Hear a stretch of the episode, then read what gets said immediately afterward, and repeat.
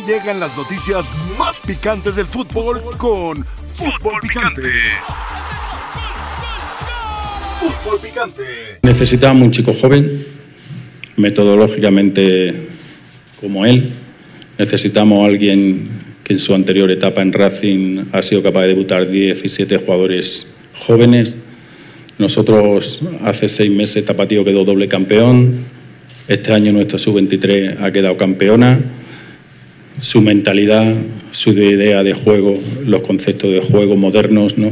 En ese aspecto tenemos claro que cuando tuvimos que tomar la decisión no dimos mucha vuelta, ¿no? Buscaré de, que los equipos tengan lo que yo pretendo, ir modificando, ir cambiando algunas cosas, pero todo en base a lo que, lo que sea mejor para el futbolista y sobre todo para, para el equipo en sí, para que pueda tener esa, esa sensación de ser un equipo con una identidad de juego, que tenga eh, ese protagonismo en, todo, en todas las canchas, en todos los partidos y lógicamente pensando en que, que el equipo tiene que ganar. ¿Has pensado el tema de refuerzos? Eh, a ver, venimos hablando con Fernando. Obviamente que, que, pensaremos, buscaremos las mejores opciones posibles. No, no de hablar de, obviamente, de nombres individuales, porque también creo que corresponde un respeto de mañana yo presentarme con el plantel, de tener eh, lo que más me gusta, que es el diálogo cara a cara. A partir de eso veremos, empezar a trabajar y, de tener el conocimiento más rápido posible y que los que los futbolistas también entiendan lo que pretendemos nosotros dentro, dentro del campo. Bienvenidos sean todos ustedes a Fútbol Picante. Las Chivas Rayadas del Guadalajara serán, como lo han sido, un Han tenido los mejores entrenadores históricos y legendarios del fútbol mexicano y no han podido, no han podido, no pudieron con Luis Fernando Tena en los últimos tiempos, no pudieron con Víctor Manuel Bucetich, incluso intentaron con Marcelo Michel Leaño, trajeron a Paunovic, que había sido un fracaso en el Chicago Fire en el Reading, y para la percepción de un equipo grande, que ellos mismos se adscriben como tal, es un fracaso. Si se adscribieran como equipo chico popular, hubiera sido, claro, loable, loable. Y ahora traen a Fernando Gago, discípulo de los choros Valdano, bilcistas, menotistas, como dicen en su país, versero. ¡Ay, es que estuvo a un penal de ser campeón! No lo fue. ¿Y la siguiente temporada cómo le fue? Pues lo sacaron, lo sacaron. Porque podremos ver unas chivas muy ofensivas. Podrán meter dos goles, les van a clavar cuatro, porque esos son los equipos de Gago. Jesús Bernal, ¿cómo estuvo la presentación de Fernando Gago? Eh, Preguntaron solo fans, preguntó la prensa independiente, invitaron a la prensa independiente, eh, dice, dice eh, que ya se reportaron hoy, que ya tuvo su primer día de entrenamiento, además dice el señor Hierro, es que me parecieron sus conceptos increíbles. A ver, Fernando Gago está ahí, Jesús, porque es amigo del señor Hierro, punto, porque ya lo conocía. Saludos Álvaro, buena tarde para ti, para todos en la mesa de fútbol picante. Efectivamente, hoy arrancaron las pruebas eh, físicas y médicas por parte de la escuadra de las Chivas. Aquí a mis espaldas estamos en eh, el hospital ya del doctor Rafael Ortega. Ya no es una clínica, ya es todo un hospital que ha montado. Y aquí vinieron los jugadores. De hecho, Álvaro, vinieron todos, absolutamente todos, incluidos Cristian el Chicote Calderón, que está a punto de terminar contrato, Alexis Vega y todos los demás jugadores del plantel estuvieron aquí durante este día. Fueron llegando en diferentes grupos desde las 7 de la mañana y hasta hace unos 15 minutos que se fue el último futbolista de estas instalaciones. Con respecto a la presentación el día de ayer, ahí estuvimos, también fue invitada toda la prensa, absolutamente toda la prensa estuvimos, estuvimos ahí y, y lo comentaba justo Fernando Hierro, ¿no? Él decía que era por el tema de los conceptos que tiene Fernando Gago porque es un técnico joven, porque de cierta forma puede darle continuidad al trabajo que ya había hecho Belko Paunovic, por lo cual se decidieron para traerlo a la escuadra del Guadalajara para el siguiente torneo. Eh, bien, qué bueno que mencionas, porque tiene similitud con Belko Paunovic. Eh, Jesús, tú que eres hombre preparado, que estuviste en la cobertura de los entrenamientos, has estado en la cobertura de las Chivas. ¿Gago será lo mismo que Paunovic, porque a ver, el último torneo, y tú que además estudias el curso de técnico, eh, Jesús, alta posesión de Chivas en las últimas dos zonas, después de la media cancha, alta posesión, le costaba definir, eh, le costaba defender a las espaldas o defensa en ataque. Eh, ¿Gago tendrá esas similitudes? Mira, yo creo que las similitudes van mucho en, el tema sin balón, ¿no? Un equipo que presiona arriba, un equipo que busca el 2 o el 3 contra 1, recuperar en campo rival, justo la coincidencia de los metros que tienen que defender también a la espalda, eso, eso es una, una cuestión a considerar y que Gago también lo hace. La, diferencia podría ser en la tenencia de la pelota. ¿Qué hace el equipo una vez que toma el balón? Eh, con Gago he visto imágenes, he visto partidos donde va con 6 o 7 hombres a atacar, Chivas era más mesurado, nunca lanzaba los dos laterales al mismo tiempo cosa que con Gago sí podría ocurrir. Entonces, pues sería tomar un poco de lo que hacía Belco y ponerle el, toque de Fernando Gago. También habrá que ver si cuenta con las herramientas que él considera justo para poder llevar a cabo la idea de juego que tiene. Eh, Jesús, ayer mencionabas un tema interesante. ¿La continuidad de Alexis Vega depende de la continuidad de Calderón en Chivas? Mira, es que no, no es que vaya una con la otra. Lo que mencionaba el día de ayer es que los dos son representados por el mismo personaje, por la misma empresa que es Pitts Group. Entonces, no sé si una situación pudiera este, perjudicar a la otra. O sea, el hecho de que eh, al no haber un acuerdo con Calderón, entonces decidan llevarse gratis a Alexis Vega. Digo, podría ser el asunto por ahí. Hasta el momento no ha caminado ni ha avanzado absolutamente nada el tema. Tan es así que Alexis hoy se presentó aquí a, los exámenes físicos y médicos. E insisto, de igual manera Cristian Calderón, quien tiene contrato todavía hasta el 31 de diciembre. Eh, Jesús, hablan de refuerzos, hablaron en la conferencia, ponencia o charla o acto de relaciones públicas con Reportfans. Eh, ¿Qué refuerzos estaría buscando el Guadalajara? ¿Quién, quién está en el run run? Mira, hasta ahorita no llegó nadie, eso sí te lo puedo confirmar. Hoy nadie llegó de nuevas caras eh, como refuerzos a presentarse. Hay dos jugadores que interesan, pero uno ya se está complicando mucho. Primero José Castillo de Pachuca, que el acuerdo está cerrado, de hecho aquí lo estábamos esperando, pero no, no se presentó a trabajar. Seguramente Chivas sale al anuncio más tarde o en algunas horas. Un defensa central, defensa lateral de 21 años de las jóvenes promesas de los Tuzos. El otro es Guillermo Martínez, pero el tema se puso complejo porque Pumas se ha metido también ahí en la puja. Y además porque el Puebla quiere dinero. Chivas estaba intentando sacarlo ofreciendo dos y medio millones de dólares y un jugador a cambio. Puebla les dijo que no. Entonces el memote está ahí, está en la mira, pero el tema no está resuelto todavía. Sí, el memote hoy que mete gol con selección para Chivas vale 15 millones, para Pumas con que paguen cuatro estarán al tiro. Eh, Jesús, eh, ya que sé que reconozco, a pesar de que le vas a las Chivas, que eres un hombre preparado, para nuestra siguiente intervención te pido si puedes investigar eh, los patrones tácticos del señor Gago, balón parado, cuántos al remate, cuántos reboteros, cuántos a la contra, cuántos a cobrar, eh, qué hace sus acciones a balón parado, qué, hace qué, qué, tipos de mecanismos de presión tiene, qué hacen ante la pérdida, ante la recuperación, en media cancha, pasando media cancha, para que veamos la radiografía del señor Gago, porque yo confío en ti, Jesús Bernal. Y arriba el América. Te mando un abrazo, mi querido Jesús, por supuesto. ¿eh? Saludos Álvaro, claro que sí. Jesús Bernal. Aquí nos encontramos, presento a la mesa más poderosa del balompié mexicano. Don Mauricio May regresó. ¿Volvió? Pensé que nos tenía vetados por todo lo que le damos a Ochoa y porque Costal, ah, está, Venó a Costal ya, ya, ganó partido. Va a la selección, estuvo por allá. Eh, sí, sí. Bienvenido, don Mauricio. Fue a la final del fútbol mexicano. buenas tardes y fuerte abrazo para Fue a la final mira, Mira la vena ya cómo se le hinchó. Ya, ya empezamos bien, ya empezamos bien. Mi Betito querido. Buenas tardes. Mi Betito Álvaro. Qué placer, qué placer. Y contigo ya te saludé en la mañana, ¿no? Que estuvimos cabildeando ahí en el cabildeo político, en la grilla, dio inicio Roberto Estrada Valencia, porque si no su madre se enoja. Heriberto Burrieta, que tenga protagonismo en todas las canchas, dice Gago. ¿Está vendiendo humo o lo puede aplicar? Eh, es difícil saber si lo puede aplicar. En principio me parece que no tiene los merecimientos para llegar al Guadalajara. Ah, caray. Creo que es un técnico con poca experiencia, con poco camino recorrido. Eh, me parece que la relación de Hierro con Gago eh, desemboca en la contratación de Gago, pero me parece que en principio, a reserva de ver cómo trabaja. Pues daría la impresión de que una buena relación entre ellos. Eh, Porque Ronaldo Nazario lo quería para Cruzeiro, a donde se fue el Arcamón, que también era Donde está el Arcamón ahora, claro.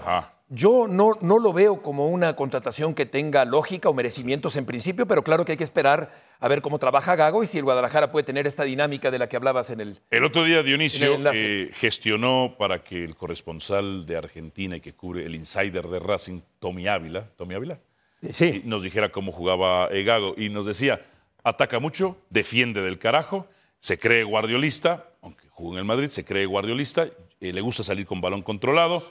Eh, ¿con, quién va a salir eh, Dionisio? ¿Con Alan Mozo? ¿Con el Tiva? ¿Con o va a retroceder a Eric Gutiérrez o a Lene Beltrán. izquierdos. ¿Quién será Eh, su o sea, salida? O no? saldrá con el Oso González, o saldrá Sí, con pero, el Beltrán. pero o sea, Fernando Gago le sacó Ajá. provecho a equipos limitados o no con un plantel trabajando tan con muchos amplio. jóvenes. Lo- Con Aldo Civi y con Racing Club de Avellaneda. Que a Racing llega por Trabajando con- Bragarnik, nos dijeron, ¿eh? tra- trabajando con eh, jóvenes Ajá. Y es un técnico que hoy, les guste o no, ya tiene experiencia a nivel internacional. Beto porque dice que no, que no tiene roce, experiencia ni blasones. Ese, eh, eh, ese roce en Copa Sudamericana y en Copa Libertadores. Llegando a una semifinal de. Copa Libertadores Tú contra Boca Beto. Juniors. Beto dice que no tiene blasones. Sí, Para sí. ti sí los tiene. A ver, eh, es, es ¿Sí una los tiene o discusión, no? es una discusión que yo he tenido con Beto, sobre todo cuando hablamos de técnicos extranjeros, porque Beto sigue creyendo que se le debe dar mayor oportunidad a los técnicos mexicanos. Hoy, Fernando Gago tiene mayor experiencia a nivel internacional que la mayoría de los técnicos mexicanos. ¿Y, lo- y va a servir su sistema modelo de juego en Chivas? Ah, eso, eso lo veremos con el tiempo. Yo No, lo no, no, que sí pero ahorita puedo de lo decir- que dices, de lo que tú viste en Yo lo Racing. que sí te puedo decir, Ajá. de lo que vi en Racing y en Aldo. Civi, porque también lo vi en Sí, Aldo Civi, lo vi en los dos equipos. El, el- el ver lo que hizo con planteles justos, con planteles limitados y cómo le sacó provecho tanto a esos planteles como a cada uno de los pero eh, con Aldo Civi jóvenes. tuvo 31% de efectividad. Pusimos ayer la Pero, gráfica. pero a ver, Sí, pero espérame, me estás hablando del sistema de juego y del funcionamiento Ah, del equipo. ajá. A ver, O sea, le sacó jugo, ¿cómo? después puedes empatar o perder. ¿Qué querías? ¿Que Aldo Civi fuera campeón? No, no, no, O sea, pero te evidentemente no. lo hizo muy bien. Ahora, después, Estuvo de- 30%, después hay no. que ver las exigencias Ajá. que hay hoy por hoy, la realidad que hay hoy por hoy en Guadalajara. ¿La exigencia es ser campeón? A ver, no, ellos no hablan de títulos. Mira, hablan de títulos? No, lo que pasa es A que ver, se dicen hoy grandes, antes que es Guadalajara, ser campeón. Hoy antes, Se- si se hoy dicen antes grandes, que es Guadalajara tienes que hablar de tres o cuatro equipos con, la exigencia real de ser campeón. El Guadalajara, por el plantel con el que cuenta Tú y y, yo el sabemos presupuesto que, que no pueden ser campeones. No es esa la No es exigencia primaria. Bueno, si se adscribieran como lo que son, equipo chico popular, y dijeran, somos chicos pero populares, nuestra prehistoria fue muy grandiosa, pero es prehistoria, lo, lo nuestro es sobrevivir. Pero a todo esto, a todo esto, perdón, nada más para terminar, Diony, Ajá. a todo esto a mí me parece una buena elección por parte de la directiva Dicen del que, defiende, del- que defendía del carajo. a ¿eh? Nos decía. Tomás Ávila, defendía del carajo. Yo- Metía cuatro y le clavaban seis. yo a lo que voy Ahora, es lo no sé cómo va a clavar los cuatro Mau caras, reconoce la labor de Gago en equipos como Aldo Civi y Racing limitados, pero lo que no pone... Al final lo echaron, ¿o no? Por eso no, lo que no pone Mau ahí Racing se es que ni 12. Aldo Civi ni Racing Club tienen la problemática que tiene Chivas. Que Su es, realidad. No, puros mexicanos. Y no los mejores. O sea, ellos tienen el panorama más amplio hasta para decir, bueno, quizás Racing Club Pero es tenía que- tres centros delanteros, Racing- Civi tenía Racing tres quería en centros su momento delanteros Roger. Martínez, ¿eh? Racing en su Chivas, momento si No, él no, quiere- lo, tú, lo si tiene. él quiere ¿Ah, ya lo tiene implementar... Y lo tuvo con Gago. Ah, la mira, parte final de Gago. Si él Jugó quiere- contra Boca. Chivas no puede eso. Si él su filosofía eso, es pero- ser tipo como Guardiola y que piensa que va a jugar con falso 9, no lo va a poder hacer No, en pero- Ah, Guadalajara. no, no, espérate, espérate. Entrada- este equipo Chivas no sí tiene el falso 9. Porque el sentido marín no, no es 9 Bueno, verdadero. a ver. Perdóname. No, pero el sentido Pero marín no es 9 si un pensando- falso de si 9. partiendo desde el Ajá. falso 9, no. A mí me da la impresión que sí debe de tener para poder aspirar a algo y ser un equipo que tenga contundencia y que tenga gol y que tenga punch, tener más de lo que hoy tiene adelante. Y atrás, para defender Mao, a ver, y el otro día creo que se lo escuchaba nuestro compañero Hernán Pereira, dice, lo de Gago es un error. ¿Por qué? Porque ni va a jugar como Guardiola, ni va a meter los goles como Guardiola, este Guadalajara, y no va a defender tampoco. Entonces, es un riesgo muy alto el que está corriendo Guadalajara, más allá si te gusta como técnico. A mí me decía también una fuente de Argentina, de mis pocos amigos que tengo en la República Argentina, que les mando un abrazo, por supuesto, me decía, en el interior, en el vestidor, es un HDP. Yo, ¿qué es un HDP? Interprétalo, me dice, es un HDP. Porque con algunos jugadores les dice, no, Betito, tú estás para esto, Betito. Después, Beto es un... ta, ta, ta, ta, ta. Y que eso se lo cacharon varias veces. Yo iría un poco más atrás Mm. y pensaría que Paunovic se pudo haber quedado. Eh, tengo sí. entendido que hay un desgaste, a final de cuentas, con hierro, según gente que está cercana allá al Guadalajara, porque de lo contrario me parece que el papel de Paunovic fue bueno en términos generales con el Guadalajara, con el plantel que tiene el Guadalajara. Si se adscribe como equipo chico, fue un papelazo. Ya iba a decir eh, fregón con Che. Pero sí. Yo creo como que- se adscriben de grandes, pues no. Pero sí entiendo lo que dices, Betty. Sí, eh, partiendo de esa base, Ah. yo creo que no tenía que haberse movido la dirección técnica del Guadalajara. Al moverse, sigo creyendo que hay entrenadores mexicanos desempleados en este momento que pudieran haber tenido la oportunidad. Ahorita creo que solo hay cuatro técnicos mexicanos. Eh, porque América. Son Miguel Herrera. Miguel Herrera, el de Necaxa, el profe. Ay, se me fue el profe, mi profe querido. Es Fentanes, profe Fentanes. El de Carvajal, Car- Carvajal del Puebla. y Mejía de Juárez. Juárez. Son Exacto, cuatro. ¿no? cuatro, va, sí. Mazatlán que tiene, no recuerdo. Sí, sí, pero ¿Eh? volvemos a lo que tanto hemos platicado con Beto. ¿Y, ¿Y por qué no hay más mexicanos? Por varias razones. Por varias razones. Porque no se saben vender bien, porque muchas veces no toman lo que sea, no tienen un modelo de juego, no tienen confianza entre los directivos, no tienen ni cuerpo técnico. Hablo de los jóvenes y de los viejos. ah. ¿eh? Pero principalmente los preguntaría si no están actualizados. Eso sería lo, lo más importante. Preparación. Que ese es un- uno de los Los argumentos jóvenes que están utilizan. actualizados, pero van a tomar lo que sea, lo que te ofrezcan. Para tener la oportunidad. de- Ahora, No van a eh, llegar con 14 elementos de cuerpo técnico. Leía, leía en las últimas horas la posibilidad de que Gerardo Espinosa, que para mí es de, esos, Excelente opción. es de esos entrenadores que sí merecen una Claro, oportunidad, por de esos entrenadores mexicanos que sí merecen una oportunidad en el fútbol mexicano, que está a punto de irse al fútbol de Ecuador. Bien. Lo cual le aplaudiría Bien, y le bien. reconocería a Gerardo Espinosa. Eso también le falta al técnico ¿El mexicano. equipo que deja en Selvi o a dónde? Eh, no, no, no, Independiente del Valle no. Ok. no. Eh, Pues está bien. Claro, Después del, después del papelón que ocurrió, eh, porque se iba a ir entre, ¿qué era? Puebla y selecciones. Lo de Nacho Ambriz fue muy bueno. El ir a la segunda división de España, muy bueno. Que le vaya bien o que le vaya mal, ese, ese es otro, otro cantar, esa es otra historia. Para pero ti, que Gago vayan va- y tengan ese rodaje. Gago, ¿qué va a conseguir con estas chivas ahorita? ¿Qué va a conseguir? Play-in. Sí. Play-in sí. No, no, li- liguilla. Liguilla directa. Liguilla. No, no, no, liguilla. Liguilla. Liguilla. Vía play-in puede ser. Ah, No, yo lo que digo, a ver, si ya nos dimos cuenta que con Pauno llegaron a liguilla directa, le tienes que exigir a Gago liguilla directa. Bueno, es un equipo grande, ¿no? Exígele el título. Al volver, queremos un equipo que represente al pueblo.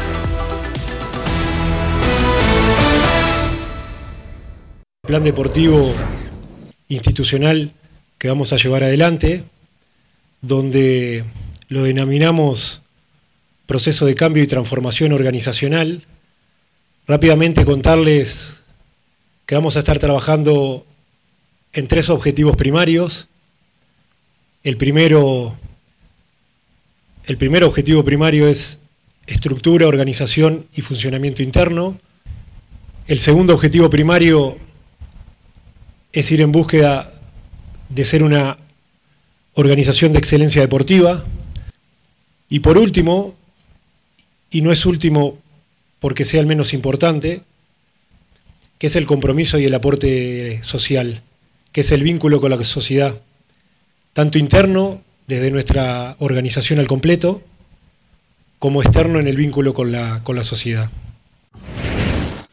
Es cierto que tenemos muy claro la responsabilidad que tenemos, tenemos muy en claro a quiénes representamos, quién es el hincha de Cruz Azul, quién es el pueblo cementero, y tenemos muy claro el equipo que queremos construir.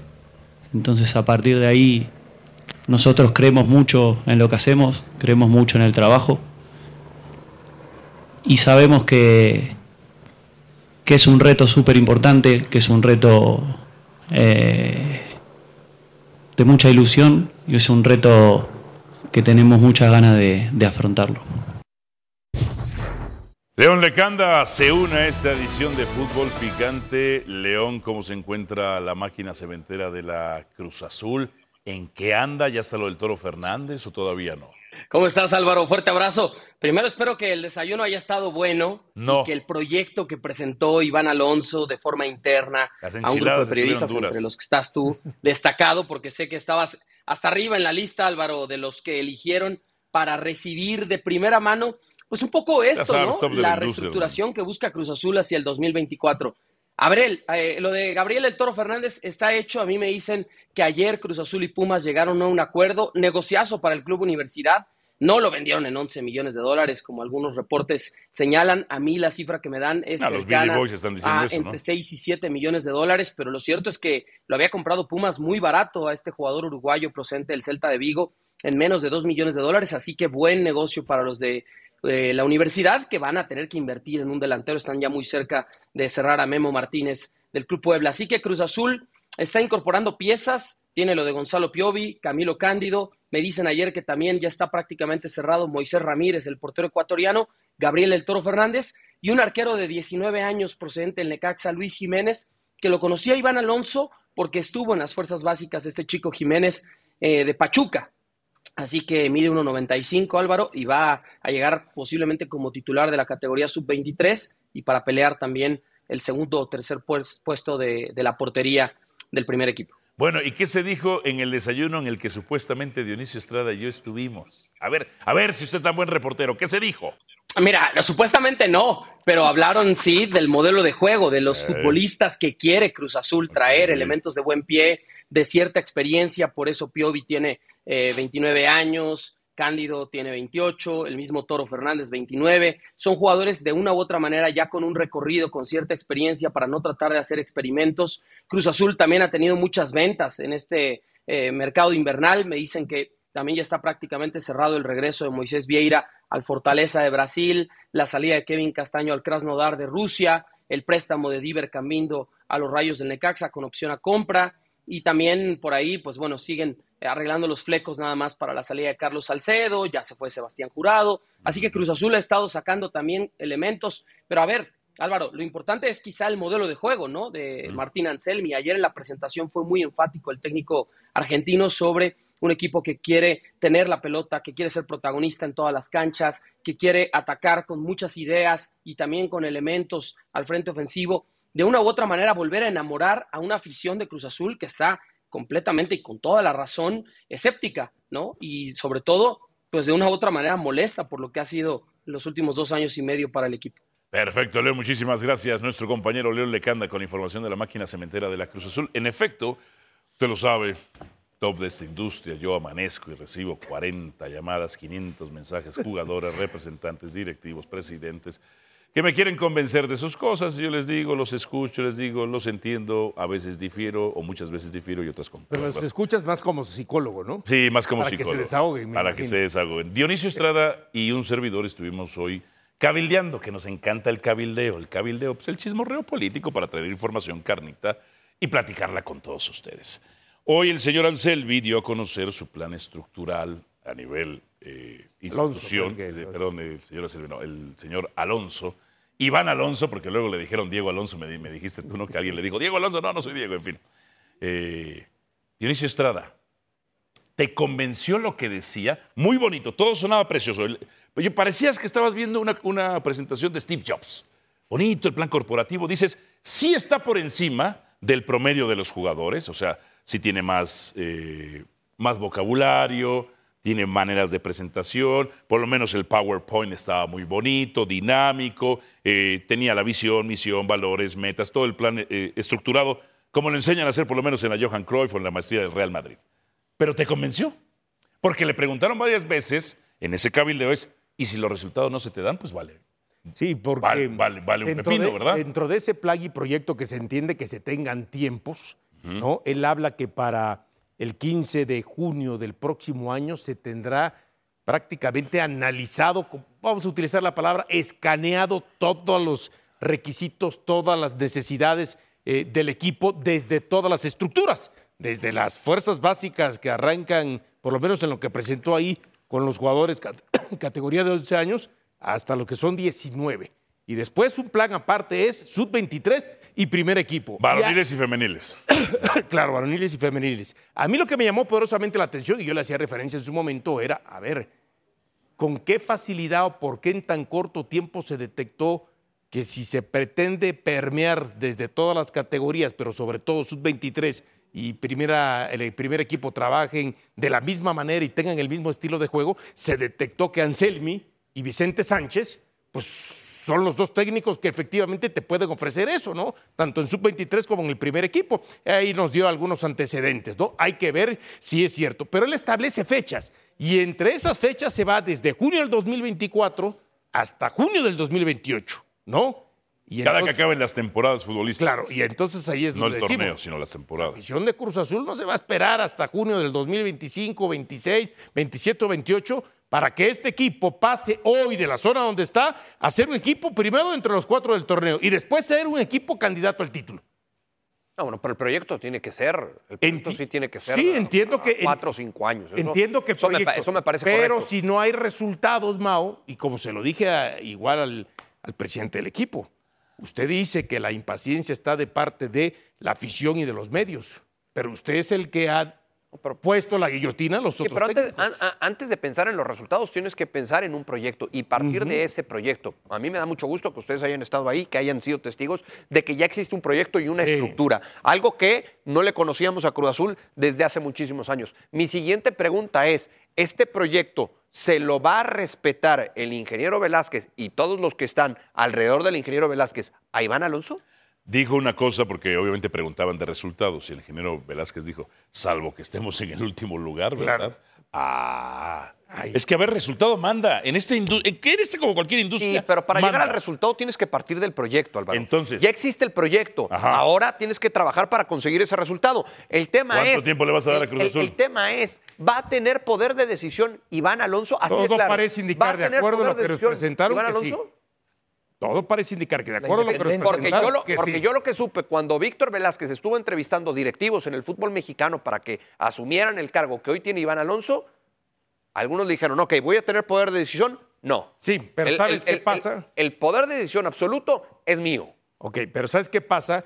Que yo no sé si para eso el ingeniero Velázquez haya notado la diferencia de que quienes hayan pasado por ese puesto a lo mejor no hicieron el trabajo que hoy nos terminó presentando Iván Alonso. Que ojo, nos reconoce el señor Velázquez que lo que él le presentó, pese a todo lo que se dijo de Iván Alonso eh, en los medios y que la directiva de Pachuca dijo, es que ha sido como que el, prácticamente el primero que me presentó un plan y una estructura de trabajo de acuerdo a las empresas que yo también hago los planes y estructuras de trabajo que, que manejamos. Por eso luego no hay directivos ni técnicos mexicanos, porque eh, no presentan eso. Entonces, por lo menos dice, yo estoy enamorado de esto.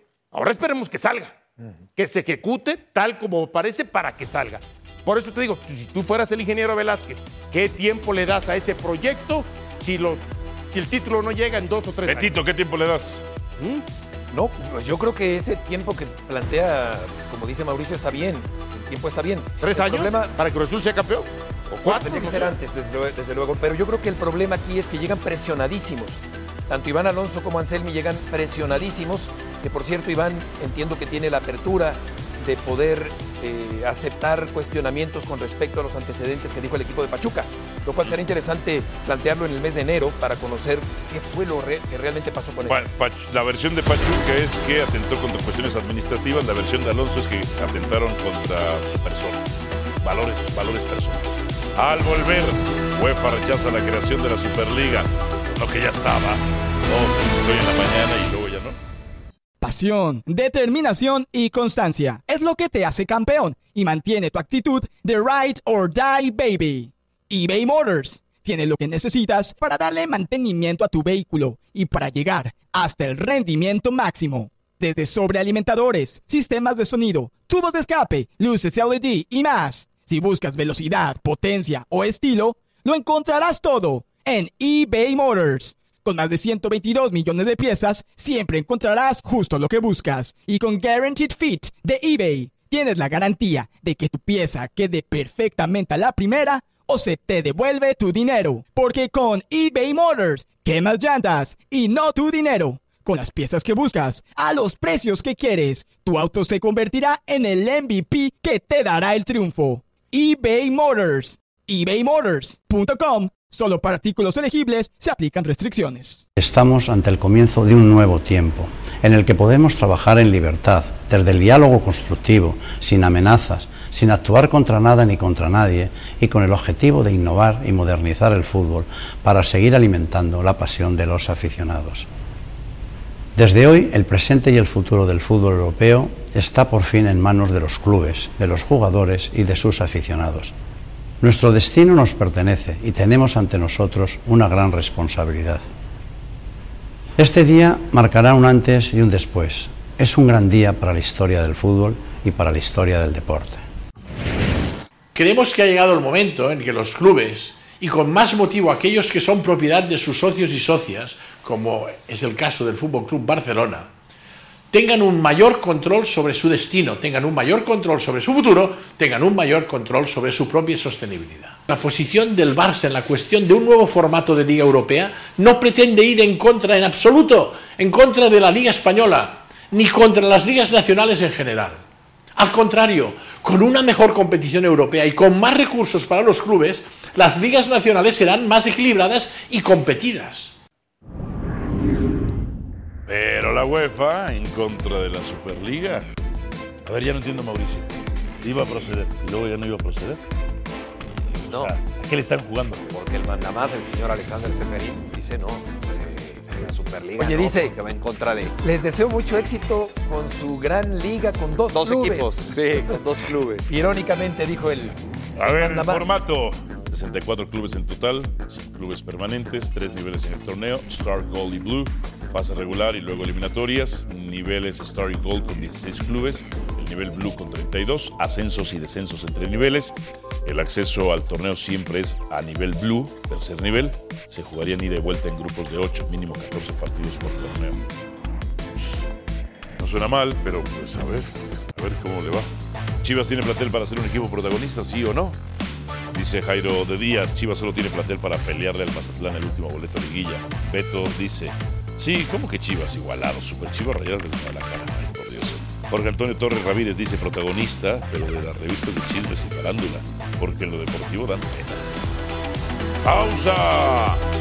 Duelo de campeones en Dallas, porque el América ya va por la 15 profesional, 19 general. La invitación, por supuesto, para que nos acompañe Mundo Pixar, universos inmersivos, un viaje dentro de tus historias favoritas. Gran Carpa Santa Fe, la aventura ya comenzó.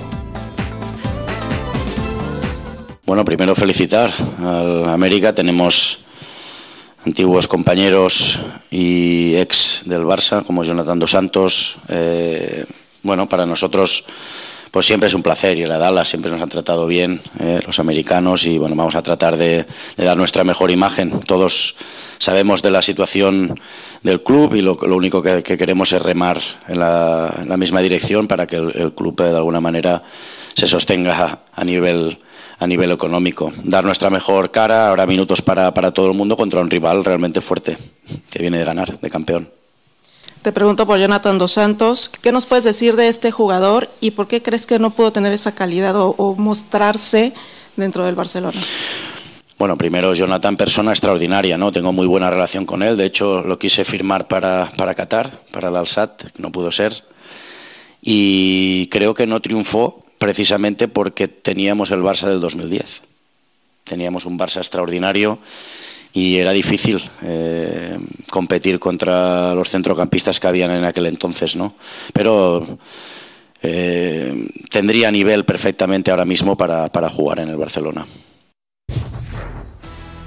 Bueno, a ver, Betito, ¿qué te parece? Me parece- campeón- Ayer jugó el Barcelona. Sí, y contra con el el Almería. ganó 3-2. Exactamente, exactamente.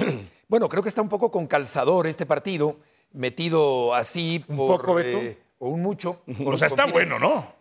Está interesante, Ajá.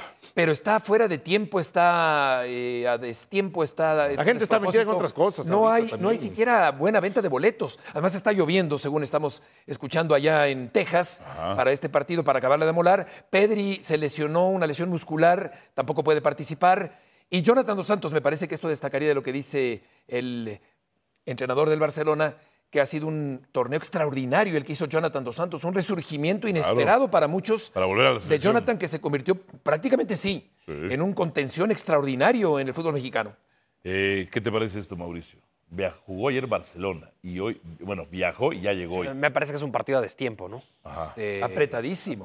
esto- estos partidos yo los entiendo en verano, cuando sobre todo los de Europa dice, están va- en, va en mal, dice Beto. pretemporada, cuando los equipos del Exacto, fútbol mexicano están por exacto. arrancar la campaña. O sea, si esto se hubiera llevado a cabo en junio, julio, lo entendería. 21 de diciembre en Dallas, este, con el frío que está haciendo, porque además de, de lluvia, mm, platicaba con alguien que está allá y me decía que está haciendo un frío del demonio, creo que no van ni 10 mil boletos vendidos. eh, con, con el un América equipo- ya terminó el torneo. con un equipo del Barcelona que ayer ganó pidiendo la hora contra el Almería. contra otros jugadores que seguramente todavía traen confeti en la cabeza. Creo que, creo que está de tiempo el partido. Johnny King. La verdad es que cuando se da a conocer la noticia, sin pensar en, en lo que son los tiempos, dices, oye, no, Claro. suena atractivo, Claro. eh, partido que se puede vender, que va a que generar expectativas y lo que tú quieras, pero el, el tema en lo que le juega en contra es la fecha. Quizá a lo mejor era pensar en algo más calmado para el 2024, ni siquiera hasta junio o julio, pero encontrabas alguna fecha de cómo acomodarlo en mayo, por ejemplo, ¿no? Y más pensando que el Barcelona no creo que llegue al final, a la final de la Champions. Claro, ¿no? estaba viendo la página o varias páginas de venta de boletos del partido, donde hay un promedio, digamos, del 75 dólares por el boleto en promedio, digamos. ¿no? Si son 10 mil personas, eh, hombre, no es que esté tan mal la, la venta y la taquilla a final de cuentas y la ganancia para los clubes, pero sí se esperaría que un partido de esta naturaleza en otro momento del año pudiera El tema es para los convocar a más organizadores. Beto. Claro, desde luego. Para los organizadores, Claro, difícilmente van a esto va a quedar empinados. Sí. El otro día estaba yo en, en el paraíso, como dice Mauricio May. Estaba en Miami. Con- comiendo con gente que se dedica a. ¿Disfrutaste el paraíso? Cuando fuimos, Sí, cuando fuimos cuando ahora fuimos, en, hermano, en- exactamente. ¿Disfrutaron, disfrutaron el paraíso? Bienvenidos siempre. Bueno, ¿eh? fuimos Ojalá pronto ahí pueda estar yo para recibirlos. me junté con. No sé si para invitarlos a la casa, Sí, pero sí, para sí. recibirlos en el sí, paraíso. hermano, sí, pero voy a estar Gracias, Eh, me junté con gente del, que promueve músicos, porque bueno, a lo mejor incursionó en esa industria también. Pero había gente de estas empresas organizadoras. O sea, quieres abarcarlo todo. Hermano, dominar el mundo, como, como decía Cerebro prácticamente. Y coincidían, había orga- Oh, eh, estos, orga- cortada. estos organizadores, estos organizadores de eventos coincidían en una cosa. El año tiene 52.4 semanas. 52 semanas, póngales. Hacen falta semanas ya para cosas de fútbol. O sea, hacen falta semanas. Si lo ponen a pensar fríamente, 52 semanas para todo lo que hay son pocas. Y lo que tienen que maximizar es el verano. Es decir, quienes acaban su torneo vendrán las vacaciones obligadas que da la FIFA, pero el verano ya tienen que maximizarlo, como el tema de la Superliga. Pues si quieren hacerlo, tiene que ser en verano como un mundial. Y max- hacerle así a las semanas. Ya no hay semanas en el año, futbolísticamente hablando. No, totalmente. Eso es un grave problema. Tienen que incrementarse dobles jornadas, dobles No, jornadas. no, no. Ah, ti- Lo que tiene que hacer la FIFA es. Entiendo por dónde vas tú, por el tema del negocio. Negocio, ¿no? Que el business. ¿No te gusta to- el dinero? to- Todo lo que se mueve. Pero yo creo que. ¿Pero te gusta el dinero o no? Mucho. Ah, ok, perfecto. Ya la FIFA tiene que encontrar una pausa para los futbolistas. Ya, ya, ya no Sí, pueden pero todos más. están involucrados. Ya ¿eh? no pueden más. Todos están involucrados también desde el punto de vista que entiendo que hacemos eh, víctima a los futbolistas y que terminan siendo víctimas y por eso el famoso virus de, la fe- de las fechas FIFAs. Pero a ver, el futbolista también es quiero ganar más y el club dice si quieres ganar más hay que cumplir con estos compromisos, hay que hacer estos partidos y X y el estilo. Johnny, el otro día el Entonces, de todo va de la mano, todo va de El la día el mano. partido de selección contra Colombia. Hasta el mismo Oh, futbolista. Que estaba lleno, ¿no? Si hasta el mismo futbolista dice, no me interesa No, ganar no. tanto, prefiero tener más descanso, entonces... ¿Cómo estuvo eso? Llegamos a Los Ángeles el miércoles por la noche. Sí. Cuando pregunté el miércoles por la noche cómo iba iba la venta del boletaje, yo dije, me van a decir, al Coliseo le caben, 100 mil, ¿no? no, no, no, ya 80 mil. Como las Como los dos Sí. euros. Eh, dije, me van a decir 30 mil, 25 Que 30 mil no está mal, ¿eh? No está mal. Sí, pero lo que No, caben fueron- estadios fueron pequeños. más de 60 mil. Fue el partido con mejor asistencia del famoso Mex Tour. ¿De todos? estos partidos que organiza Y con una publicidad del año. engañosa, ¿no? Y Del con una selección que no era la titular. No, increíble. Y sin ser fecha FIFA. Claro, sin ser fecha FIFA, sin irlos del León, sin irlos del América, No, no, sin irlos los de de Tigres, Tigres, no. sin irlos eu- europeos. Pero es cierto, Mau, que en la publicidad estaban los rostros de los jugadores titulares de la selección mexicana. Sí, sí, sí. Eso me parece Pero, gravísimo. pero el aficionado estaba con Desleal. ellos no iba. Yo tuve la oportunidad de platicar con algunos aficionados. Pero ¿no te parece mal que los Sabemos que no impriman los boletos Claro, o la publicidad, la claro, propaganda claro. con las caras de los que no van a engañosa, Sí, jugar? claro que muy mal. Propaganda Es engañosa. que, claro. Beto, ¿sabes qué aprendí? Que la publicidad engañosa es pleonasmo. Ya la publicidad engaña. Al volver, empezará la baja del Toro Fernández en Ciudad Universitaria.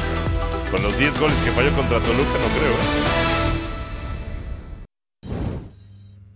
Saludos Alvarito, excelente tarde compañeros en la mesa de fútbol picante. Gabriel El Toro Fernández ha dejado de ser jugador de los Pumas y a partir del torneo clausura 2024 va a reforzar a la máquina celeste eh, de Cruz Azul. Este equipo de la Noria que en primer acercamiento recibió un no rotundo por parte de la directiva universitaria, aunque se quedó abierta la posibilidad de pagar la cláusula de rescisión y seguir con este movimiento. Bueno, analizaron la situación en la Noria y desembolsaron poco más de 8 millones de dólares para que el uruguayo refuerce a la máquina a partir del próximo torneo. Esperan la llegada del sudamericano la siguiente semana, una vez que pasen las celebraciones navideñas para que ya pueda incorporarse a los trabajos eh, de pretemporada. Ahora, ¿cuál es el plan B del equipo de los Pumas? Han echado en marcha ya una negociación con Memo Martínez, este atacante mexicano que tuvo un semestre destacable con el equipo de Puebla. 11 anotaciones en la Liga MX. Esa es la apuesta grande de los universitarios ahora para suplir la baja de Gabriel El Toro Fernández. Al momento ya hay acercamiento, hay una negociación en curso, pláticas avanzadas que van por buen camino, interés por ambas partes y en próximas horas pueden cerrar este movimiento. Esa es la opción que tienen hoy para suplir esta baja del Toro Fernández. Ha quedado también liberada esa plaza de jugador no formado en México y entonces sí, ahora los Pumas podrán cerrar cerrar la llegada del mediocampista perano Piero Quispe, con el cual habían negociado los últimos días. El próximo martes 26 de diciembre arrancarán los trabajos de pretemporada del conjunto universitario, ya bajo las órdenes de su nuevo técnico, Gustavo Lema. Gabriel Fernández. Partidos con Juárez, 15, dos goles, tres asistencias, ocho remates al arco. Eso fue en el clausura 23. En el apertura, 20 partidos con universidad, 7 goles, una asistencia, 15 remates y 20 oportunidades creadas. Dionisio Roberto Estrada, ¿pesará lo del toro o no? Que de por sí ya llegó con polémica Pumas por eh, algún manejo de la representación de él con Ciudad Juárez, el Celta y el Club Universidad, pero va a pesar en Pumas. Yo recuerdo que siete goles sí, pero falló como 1.400. Sí, pero al, al, final de cuentas, junto con el chino Huerta, fue de los dos máximos goleadores. Yo sí pienso que puede pesar porque ¿con quién lo sustituyes? Dinero no, ¿o no? De No, hecho, no, él, no. su- él, él- él quitó a Dineno de la titularidad Sí. en este torneo. Dinero, dinero al final estaba sobrevalorado. O sea, tuvo un buen torneo de liga el primero, luego el siguiente fue muy malo, tuvo un buen torneo de la CONCACAF, y luego ya nada más. O sea, de a seis goles, Volpi metió casi eso, ¿no? Siendo el portero de Toluca. Siendo el portero de Toluca, sí. No, pero yo sí pienso que va a pesar. Porque sí, al final entiendo lo que dices tú, todas las que falló, pero en este segundo torneo yo pensaba que él se pudiera asentar, consolidar, ser más regular y consistente en el tema de ser más contundente, ¿no? Me llama la atención que Sepúlveda, me parece a mí, que hizo un muy buen torneo con la máquina cementera. Ajá. De hecho, no arrancó la campaña con Cruz Azul. me parece un buen centro delantero mexicano. Tampoco es nuevo, tampoco es un novato, como Martínez tampoco lo es, el que puede ir al Guadalajara. Llegó encendido. Correcto. Eh, y el caso de, de Dineno quedó desbancado por el Toro Fernández. A mí me parece una buena contratación de Cruz Azul y yo creo que sí va a pesar la Pero ¿por qué mencionabas lo de Sepúlveda, Beto? La relación de... Bueno, pues Sepúlveda es un jugador- Y ya está ahí para quien estaban a Fernández, ¿no? A eso me refiero. Yo creo que, que Sepúlveda en un momento dado podía mantenerse como un titular indiscutible. El Toro le va a pelear la Pero titularidad. es que yo creo que puede ser titular Sepúlveda, ¿no? también Sepúlveda, Claro. Beto, porque a mí me gusta no más Sepúlveda jugar como, punta, claro. complemento De acuerdo, del 9. correcto también. Aunque también tiene gol Fernández. Hay un gol Sí, en claro. el torneo de cabeza, me parece que fue contra Betito. Mazatlán, puede ser. Un gol extraordinario. falló, por ejemplo. Sí, falló varias. Como ocho contra Toluca en Sí, un partido. sí falló varias. Bueno, pues también agarraste el, el peor partido, Bueno, ¿no? te- puedo poner o- o- otros partidos, pero. No, no, a mí, a, mí, a mí el Toro Fernández me parece un muy A mí me parece un buen jugador buen también. jugador. Allá vas a que- decir muy buen, ¿eh? Ya, vas a decir muy buen. Que creo sí lo va a extrañar Pumas. Sí. Yo siempre pienso y que es cuando. Pumas no se haga de otro futbolista en esa posición, porque sí coincido en que, en que Dineno cumplió su ciclo. Y luego habrá que ver el trabajo de Gustavo Lema, que es el nuevo técnico de, de Pumas en lugar de Antonio Mohamed. ¿Qué tanto se parece el estilo de juego de Lema al de Antonio Mohamed? ¿Qué tanto le da continuidad al trabajo del turco, que adujo eh, presión y desmotivación al cuestiones Pumas? personales, Cuestiones pero- personales, falta de energía. dije. Pero a lo mejor uno, siendo un poquito quisquilloso, pues dice, si me vas a desarmar al equipo que apenas me estás armando, pues yo también mejor me voy. Porque a mí acaba me de llegar a decía, su torneo. me decían, este, el último torneo llegó el torneo Sobre eso que decía presión y sobre eso que dices tú, me decían un par de representantes en un cafecito que nos estábamos. A las, no te hablaron a las 6 de la mañana. No, a las 6 de la mañana yo. yo ¿No, ¿No despaches esa hora? No, a esa hora me estoy acostando yo, en perdón. O sea, como dice Mauricio, yo me despierto y me desocupo, ¿no? que Así estuvo un rato yo. llevarlos a semifinales, llevarlos a semifinales costó trabajo. ¿Qué es lo que seguía para Pumas si ya los llevaste a semifinales? Pues la final. Sí, claro. Y eso no lo iba a poder hacer. No. Porque incluso existe el riesgo con ese plantel de ni meterte directo a la liguilla. ¿eh? Era claro frente a Tigres, que ya en un Entonces, momento dado. Mohamed dijo, no, no, no, no, no, Sí. no, no. Yo Y que- ahí puede estar Boquita, puede estar selección, puede estar algo. Yo, yo quiero creer que el turco dice la verdad al, al comentar que no va a trabajar de momento. Esperemos que así sea, en aras de, de una congruencia. Dinero no le falta. Mohamed. Claro. Y yo creo que hasta ahí tenía que llegar. Es decir, Pumas hizo un buen torneo, pero no podía eliminar a Tigres. O sea, ya no era para tanto y quedó fuera del torneo. Seguramente ahorita el turco debe estar en el paraíso. Seguro. Seguro, tirado ahí. Sí, me lo encont- en Miami así. Ahí, seguramente ahorita está en Miami, seguro. Me encanta. Gracias por escucharnos. Busca ESPN Deportes en iTunes y TuneIn para más podcasts.